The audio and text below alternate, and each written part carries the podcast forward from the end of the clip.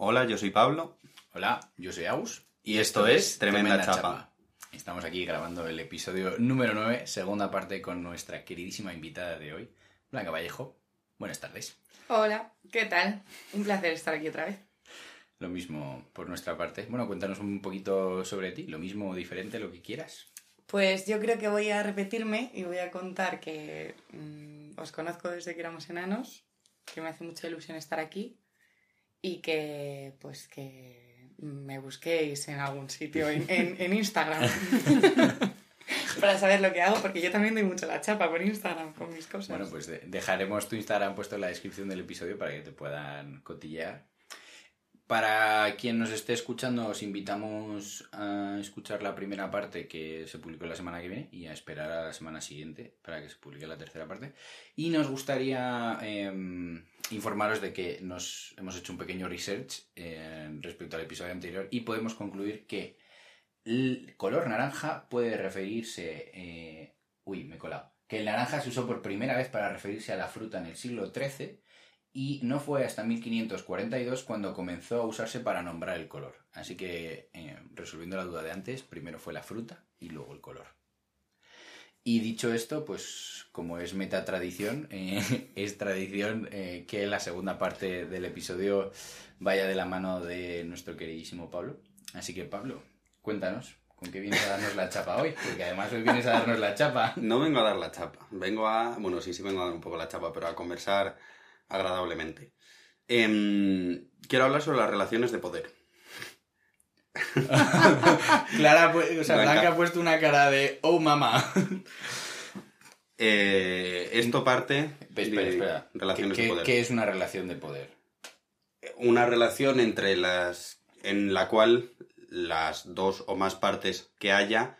eh, esto entra un poco en definición propia. No tienen la misma voz o voto, o la voz y voto que tienen no están en las mismas eh, oportunidades de base de alguna forma. No, creo que no la he definido muy bien, pero igual con ejemplos eh, tiene algo más de sentido. O si, Agus, tú tienes alguna otra definición, que igual también has trabajado con estas cosas.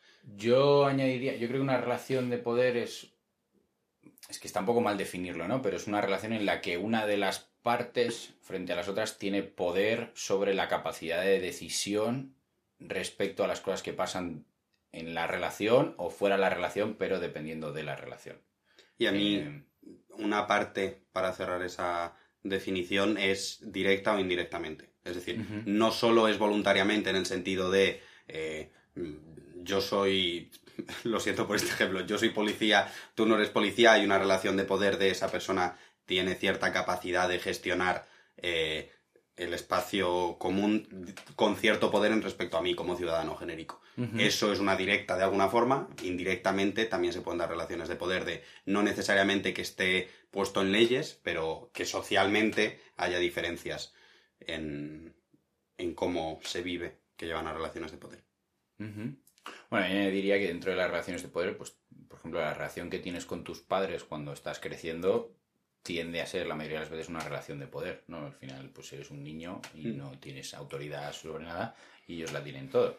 Pero luego, luego se extrapola y mm, conociendo a Pablo, que sé hacia dónde va a tirar con este tema, que es la parte que yo creo que más le, le- que, que más le, le enciende el fueguito que, de- que lleva dentro, eh, al final puede haber relaciones de poder en todos lados, ¿no? Las puede haber en amigos, las puede haber en una dinámica dentro de alumnos de la misma clase, las puede haber en un equipo de baloncesto, en todos lados siempre puede haber una relación de poder. Es decir, que traía dos ideas de relaciones de poder. Una es la que te esperas, que es la de la edad. Y la otra tiene que ver con la edad, pero por otra parte que es el conocimiento. El, sobre todo en aprendizaje, en, plan de- en esta parte de los padres, pero también en la escuela y en otros ámbitos donde hay una relación de poder de una persona que tiene mucho más conocimiento y está enseñando y otra persona que está aprendiendo, que también se da esa relación de poder, de alguna forma. Entonces, es... Podemos explorar cualquiera de las que queráis. Igual hay más, eh, ¿cómo lo has llamado antes? Más polémica con, con la de edad, eh, puramente edad, que con la otra. Pero eh, sí, quería hablar de. Quería venir a hablar de ello, básicamente. Yo sí que creo que a lo mejor por acotar un poco, porque si nos metemos en relaciones de poder podemos abarcar mucho, Eh, me gustaría un poco que aclarases en, en qué plano relacional vamos a estar hablando, ¿no? Vamos a estar hablando en el plano familiar, vamos a estar hablando en el plano de la amistad, en el plano de la afectividad, de la afectividad sexual, de la implicación emocional romántica, de estar en de una relación de pareja más tradicional, aunque luego lo extrapolemos a otros modelos relacionales, ¿no? Un poco por ver por dónde quieres ir, porque yo conociéndote y las conversaciones que hemos tenido, pues me voy directamente a eh, mi novio me saca 10 años, ¿no? Pero, pero, pero porque sé un poco por, por dónde, por las conversaciones que hemos tenido, ¿no? Pero también un poco porque es un poco de contexto y también para darle un poco pie a Blanca que, a que entre y que se moje lo que quiera mojarse. Porque Blanca no, le veis la cara, pero lleva descojonada en silencio desde que hemos empezado a hablar de esto. Estoy, estoy preparándome y estoy realmente considerando o analizando hasta qué punto... Eh, sí, o sea, hasta, hasta dónde me voy a mojar. Porque desde luego, bueno, hay muchísima chicha en este tema, es un tema interesantísimo. Em, creo que también hay una cosa muy interesante que es a nivel de Em, o sea, a nivel de, bueno, lo hablábamos justo antes de empezar a grabar, el tema de también ser mujer, ser hombre o cómo, cómo nos hemos criado, cómo, hasta qué punto también nos han educado, ¿no? A agachar la cabeza en según qué, en según qué situaciones. Em, no sé, es, es, muy, es muy amplio este tema. Eh, dime, preguntadme. Yo es que creo, que creo que esto va a ser mucho más de preguntas no, no, ahora, ahora. Cuando Pablo yo creo que nos, nos aterrice un poco y nos señale qué, qué zona del, del, plano quiere tocar, yo creo que vas a entrar perfectamente, o sea que no te preocupes. Que yo creo que porque va a dar más conversación o más, no sé si polémica, no sé si la llamaría polémica, en plan de porque hemos tenido esta conversación, al menos tú, Agus y yo unas cuantas veces, de formas diferentes, pero creo que es más interesante entrar igual en, en formato relacional, eh, no familiar, ya sea, también creo que con amistades. Quiero meterme en, tanto en amistades como en, eh, vamos a llamarlo parejas o otros vínculos variados, eh, relaciones de poder y aquí sí que trataría eh, dos grandes que es con las que he vivido en mi vida, dentro de que me estoy dejando otras porque no las he experimentado, que además esto va al episodio que tuvimos la semana pasada, creo que también tenemos relaciones de poder eh, por ser blancos, pero no es algo que yo haya experimentado en mi vida. No he tenido parejas eh, no blancas o parejas o relaciones estables no blancas por de dónde vengo y probablemente sea cuestionable, pero bueno, eso es otro tema. Pero sobre todo la parte de género y la parte de edad, que son las dos con las que yo más he trabajado y más experiencia y perspectiva tengo. Entonces, porque creo que tiene más sentido o da más chicha hablar de ello que hablar de otras cosas que igual vemos más teóricas y menos de nuestra experiencia vital, de, esas, de ese tipo de, de esa acotación de relaciones quiero hablar. Perfecto. Yo añadiría también, o sea, que a lo mejor no llegamos a tocarlo porque son muchas cosas, pero yo añadiría también que hay dos tipos de, de relaciones de poder que yo son las que vivo más, eh, o sea, o las que noto que me afectan más, porque vivirlas seguro que las vivo todas. Em, que una es eh, la implicación emocional, la diferencia de implicación emocional, ¿no? Pues la típica, eh, que es muy prototipo, ¿no? De peli americana, que la chica está enamorada del chico y entonces hace lo que sea por él o al revés. Que como uno de, uno de los dos lados de la pareja, pues puede hacer lo que quiera con la otra persona porque la otra está hasta las trancas. Y yo añadiría otra que, de nuevo, hablando un poco de, de, lo que hemos estado hablando antes de empezar a grabar, del, del como esa conciencia ¿no? social de, o como esa conciencia relacional de qué es lo que está pasando en la relación, de cuando hay un conflicto, de cuando no, como que hay, creo que hay, hay eh, se generan muchas situaciones donde ya sea porque una de las dos personas está más trabajada, es más madura, ha tenido más experiencias o por motivo que sea, una, hay muchas veces en las relaciones en las que una de las partes hace incluso, o llega incluso a cumplir el rol del psicólogo, ¿no? De, la otra persona. Y eso se ve mogollón en amigos, ¿no? Seguro que si pensáis, tenéis algún amigo con el que quedáis, que siempre que quedáis, solo habláis de sus problemas. Y estáis ahí para ayudarles y apoyarles. Y yo creo que ahí también se genera una relación de poder, ¿no? De, mm. de la relación está completamente a mi disposición, pero del otro, de en plan de yo soy consciente de todo lo que te está pasando y podría hacer lo que quisiese contigo, entre comillas, ¿no? Mm. Pero bueno, dicho, dejando estos un poco más de lado, que solo los quería mencionar, vamos a entrar un poco más en, los que tú mencionas, Pablo. tema uno y porque me parece medianamente polémicas, ¿qué implicaciones tienen las relaciones de poder? No, eh, que hay veces que nos damos más o menos cuenta en el sentido de, mm, creo que como tú has dicho, Agus, vivimos las relaciones de poder independientemente de que nos demos cuenta o no de ellas, son cosas que tienen que ver con nuestra vida y con cómo nos sentimos y con cómo nos acercamos y con, en general, con cómo nos relacionamos con la gente. Y además hay veces que, en mi experiencia, como que se solapan contrariamente. Es decir, que igual yo tengo X relación de poder en respecto a la otra persona, pero la otra persona tiene otra relación de poder diferente en respecto a mí. Entonces da la impresión en ese caso que tenemos una interacción mucho más horizontal o mucho más con mucho menos relación de poder de las que... Mm, equilibrada. Más equilibrada, sí. Em, que lo que puede ser si se solapan varias relaciones de poder en el mismo sentido de alguna de las formas. Entonces, eh, igual es más fácil sacar un caso más específico. No sé si, en plan de por no, por no llevarlo a la parte teórica, porque me parece mucho más fácil el nombrarlo en un caso específico, por nombrarlo en un caso específico sigue siendo medianamente general, el eh, tu amiga eh, empieza a salir, porque además ahí me parece que se alinean las dos, la de género y la de, y la de edad, empieza a salir con alguien 10 mm, años mayor. Uy, 10 o 20. X, o 20 años mayor. Tu amiga, ¿no? eh, vale. Y entonces, ¿cuál es la, o sea, ¿cuál es la pregunta? ¿Hay algún...? No es específicamente pregunta. A, mí me saltan los red flags de la hostia. Me, me salta un puede ir bien, es decir, no digo que esto vaya a ser una mierda, pero me requiere más atención que mm, mi amiga empieza a salir con eh, otra tía eh, de tres años más. Me, requiere, no es que me requiera, pero me salta mucho más el huís, no huís de esto va a ser una mierda, pero huís de voy a prestar la atención por si acaso. No es específicamente una pregunta, es más un percepciones que tenéis en torno a ello. Mm, yo creo que hay como... O sea, hay, muchas capas en esto. Eh, creo que... Es que, claro, las relaciones de poder eh, las hay en muchos niveles y yo creo que también... Em, eh, o sea, que, existen poderes ¿no? en, en, las relaciones humanas es innegable, pues poderes económicos, poderes emocionales o afectivos o incluso sexuales. O sea, creo que hay como existen diferentes ¿no? Mm. Eh, niveles y que todos ellos conviven. Entonces, eh, lo que tú decías antes, ¿no? Creo que es viable que haya un equilibrio en, todo eso.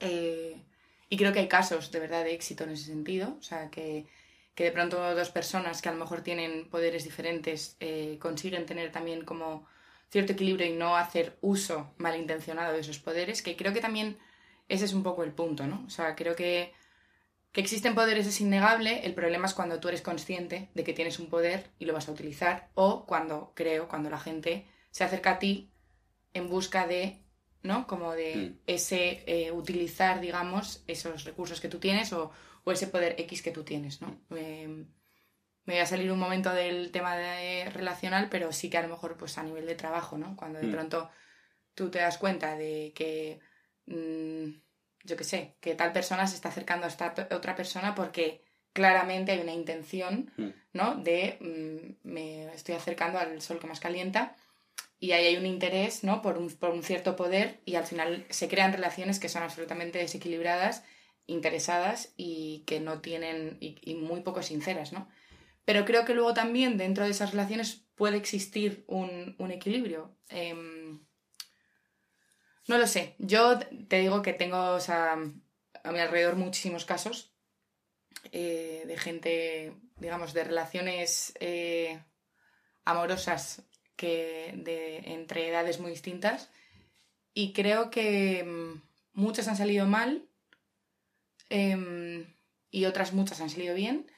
Eh, las que han salido mal, diré que en casi todos los, en casi todos los casos, o en parte, pero diré que la gran mayoría, eh, había una cuestión como de eh, esto está mal socialmente, esto en general no se puede hacer porque la gente lo ve mal. Hay como un punto de tienes que vivir tu vida, tienes que seguir ciertas, ciertas etapas en tu vida, estar conmigo implica que vas a dejar de, hacer eso, o yo estoy contigo que soy mayor y de pronto me tengo, o sea, como todo el mundo me va a juzgar porque estoy pasando la crisis de los 40, la crisis de los 50, no sé, X. Pero, ¿sabes? Como que... eh, y está juzgado también, ¿no? Ese comportamiento como si eso fuese algo malo, ¿no? Entonces, mm, entiendo que hay casos en los que efectivamente es algo mm, malo, pero no sé hasta qué punto en todos los casos es así.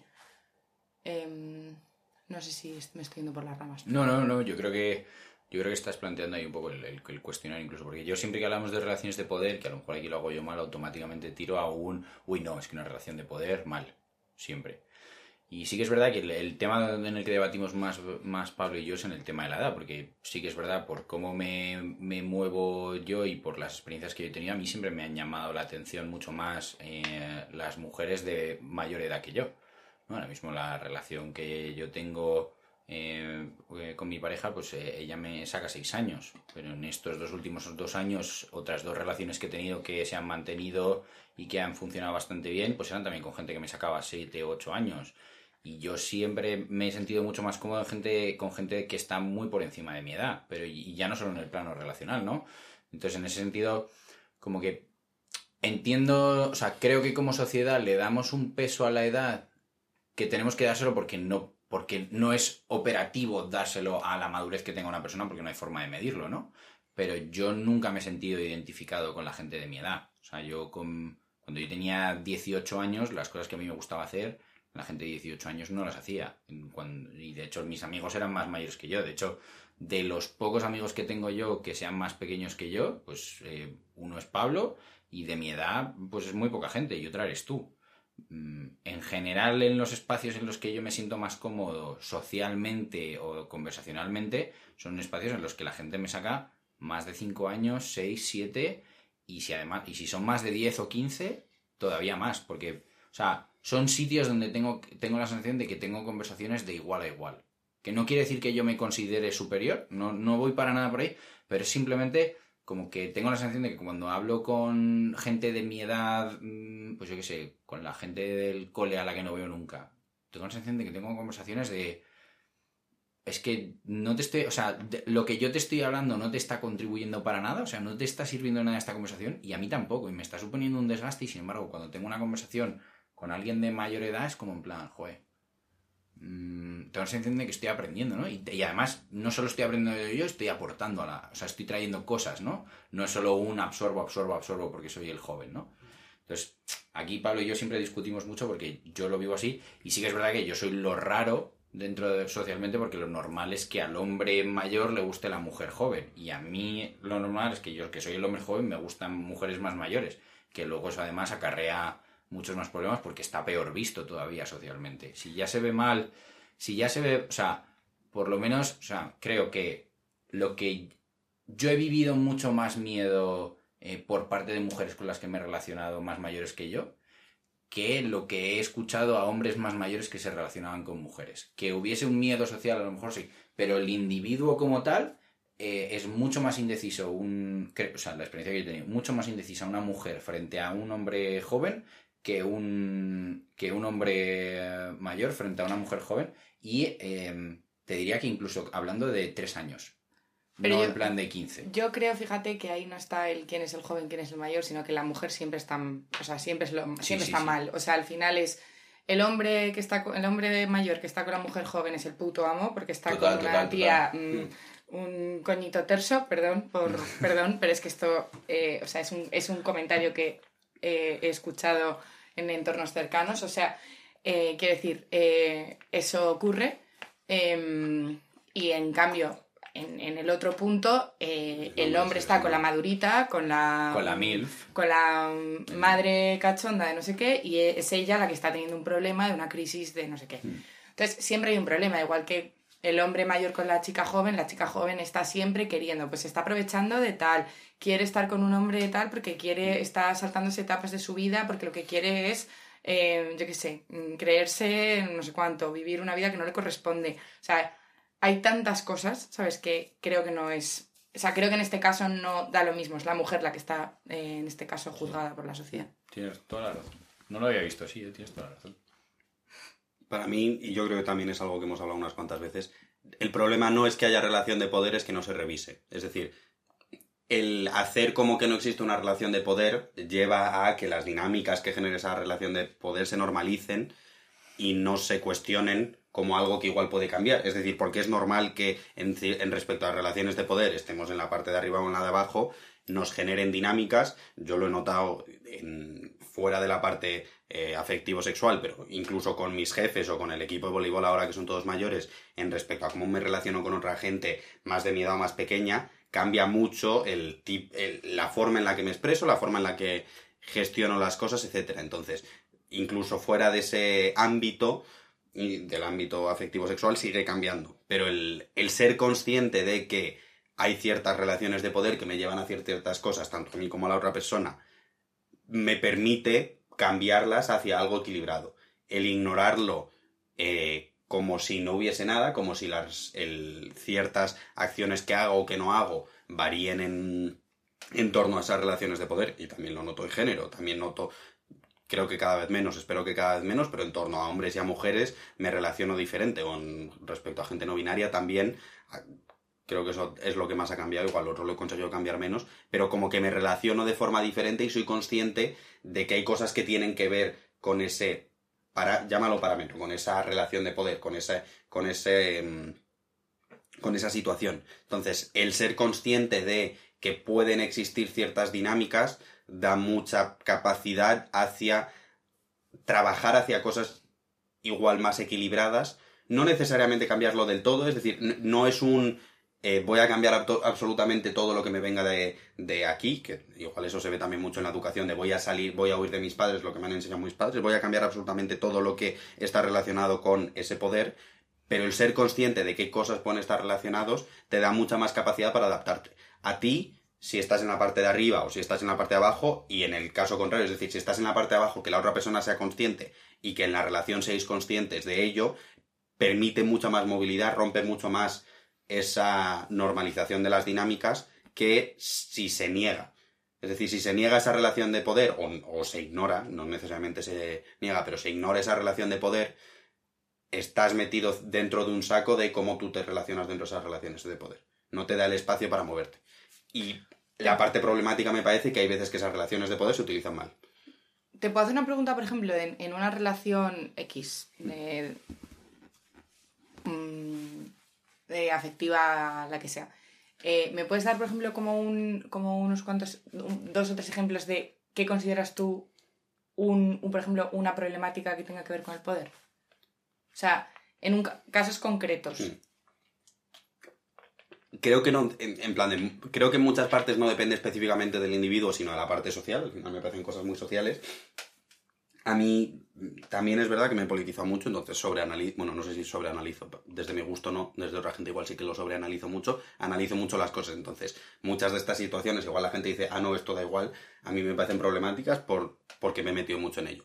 En respecto a edad, eh, tanto desde arriba como desde abajo, la, sensación, repito, tanto de mi parte como que me lo han contado, la sensación de, eh, no sé si de impunidad, pero de carta blanca que tiene la persona mayor en general en respecto a opinar de las cosas o en respecto a que se valore eh, de forma base por encima, tanto en un ambiente privado como desde fuera, es decir, como en un ambiente más social. Fíjate, yo ahí, perdona, ¿eh? pero yo ahí te diría que hay otra carta blanca, que es que al joven se le permite más son bidireccionales. Claro, claro, quiero decir que es que, es que, que siempre hablamos de la relación de poder, siempre hablamos como de que el, de arriba, por decirlo de una forma, en este caso el mayor, tiene poder sobre el otro. Pero también es verdad que el otro tiene poder en, cierto modo, ¿no? Que es como, no es que yo soy joven, no tengo experiencia, entonces, bueno, pues me he equivocado, lo siento, estoy aprendiendo, ¿no? Hmm. Sí, la cosa es cuando eso se perpetúa, aún siempre eres joven, siempre estás aprendiendo, siempre nos lo tomamos como X. Es decir, son bidireccionales, tienen efectos en las dos direcciones definitivamente. Creo que esa percepción de puedo fallar está muy bien, pero si te encasillan en el puedo fallar y ya está, siempre es un A está fallando. Puede llegar a A está fallando.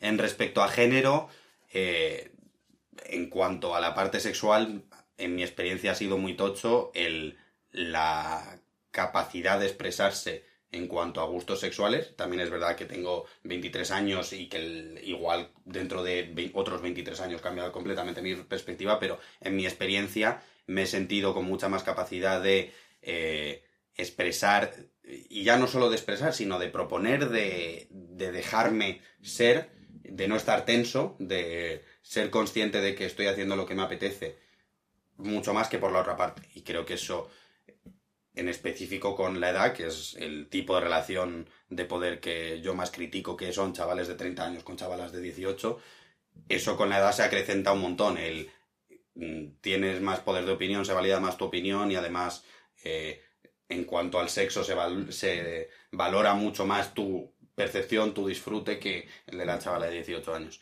Em, en respecto... eh, Bueno, estaba intentando dar otros ejemplos en respecto a otras cosas. Pero... no sé, la toma de decisiones, ¿no? Pues eh, eh, los, las discusiones. Eh, no, pues es que no tienes ni idea, cosas así, ¿no? Como una infravaloración del, del otro. Lo que pasa que, jo, yo aquí uf, no sé si estoy de acuerdo, porque yo conozco tantos casos también, eh, o sea, en el barro, eh, digo, en- como desde la experiencia más pura, estoy totalmente de acuerdo contigo, en, o sea, desde eh, en lo teórico, eh, por supuesto hay como una capa que, eh, que, que tiene mucho sentido, que, que, o sea, porque tiene lógica, ¿no? Pero cuando te vas al plano también de la experiencia y, y de pronto dices, Joder, conozco un montón de casos de gente que tiene 25 y 26 y de pronto esas dinámicas son exactamente iguales. ¿Sabes? De pronto él tiene voz y voto en absolutamente todo, toma todas las decisiones, es el que mm, obliga o no obliga o marca la pauta sexual eh, a todos los niveles, es el que... O sea, que al final ahí es como... mm, de pronto, claro, ¿de qué estamos hablando? Eh, tiene que ver con una una cuestión eh, de, o sea, de, de edad o de pronto es una cuestión también que tiene que ver con las personas, ¿no? También conozco casos, por ejemplo, de gente de nuestra edad que de pronto ha sido súper exitosa en, en lo económico y, y está en una relación absoluta de poder económico respecto A su eh, pareja. a su pareja. Entonces, claro, mm, O sea, yo creo que Pablo, Pablo lo que plantea es que hay ciertas condiciones que favorecen y propician que surja una relación de poder, ¿no? Y que además interseccionan muchísimo. Es decir, que, que obviamente dentro de la misma edad se pueden dar esas mismas situaciones, dentro de dos personas de la misma pareja, si también hay cuestión de género o cualquier cosa, porque hay tantísimas posibilidades de relación de poder que nos atraviesan, que es raro que no haya relaciones de poder, pero que la parte interesante es ser consciente de ellas. Lo del dinero a mí me parece un montón. En plan de yo hace tiempo, eh, bueno, no era una relación, llámalo X, con una persona que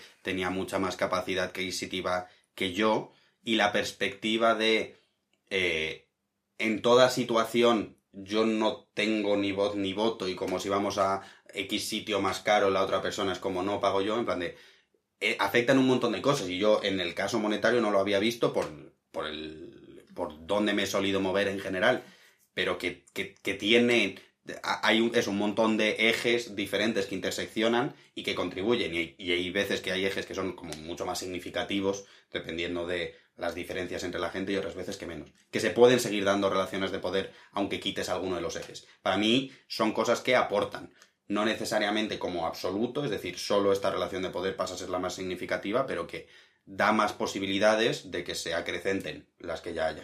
O sea, mi, mi- o sea, eh, me, me da la sensación, o sea, creo que. O sea, es. Es, es, es muy interesante como. eh, como a nivel, digamos, general. O sea, por supuesto, entiendo que, que una relación eh, de entre, entre edades muy diferentes puede conllevar muchísimos problemas porque es verdad que en, desde el- o sea, si lo piensas en general eh, tiene muchísima lógica que esto ocurra pero también es verdad que sabes como si te vas al caso concreto creo también que, Que eh, varía. por supuesto varía pero creo que también eh, la sociedad también critica tantísimo este tipo de relaciones que también las relaciones que, que prosperan de alguna manera eh, suelen ser el ejemplo contrario, Mm. ¿sabes? Como que, bueno, no sé si estoy, estoy igual, estoy igual eh, hablando todo el rato como desde una posición de privilegio, que lo mismo mm, no debería, porque claro, yo vivo mi burbuja y tengo como mi, tengo al Mm. final mi educación, mi forma de entender, eh, me muevo en- Mm. según un ambiente muy concreto. Y al final, pues claro, mm, puede ser que lo esté diciendo desde mi burbuja. Mm, No me quiero imaginar lo que hay en otros Mm. lugares que no conozco y entiendo que hay otros lugares en los que esto se da al 200%. Yo, fíjate, estaba escuchando y escuchando justo lo que has dicho tú, Langa, yo lo estaba pensando porque, siendo súper sincero, a mí las relaciones que he establecido con personas en las que esas personas tenían poder sobre mí, eh, desde este prisma, no, no que lo hayan ejercido, pero como que podrían tenerlo, pues, mujeres más mayores, eh, mayor poder adquisitivo, eh, un puesto mayor en, en la misma empresa, cosas así, a mí han sido siempre cosas que, que me han gustado.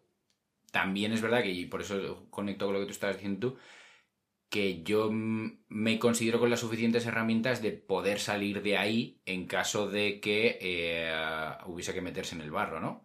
Entonces, en ese sentido, como que a lo mejor por eso yo puedo disfrutar de eso, ¿no? Y si nos vamos pues más al el caso que ponía Pablo, que yo creo que es el más llamativo en estas situaciones, ¿no? Que es la típica chavala de 14 años con el de 18. O la de 17 con el de 28. ¿Sabes? Que es como en plan, hostia. mm, ahí es donde yo creo que se complica un poco la cosa. Y ahí es donde yo creo que, bueno, pues yo con 17 años estaba encantado de estar con una de 28. Pero, mm, de nuevo partiendo de, de ese prisma, ¿no? De que a lo mejor si se hubiese puesto la cosa chunga habría dicho, mm, ¿qué dices? Mm. Pero bueno, que ahí entra la parte de hombre o del también del condicionamiento social de, de aprendizaje.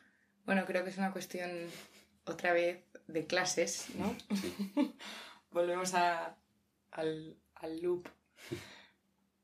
Mm, sí, o sea, claro, es que depende única y exclusivamente de eso, ¿no?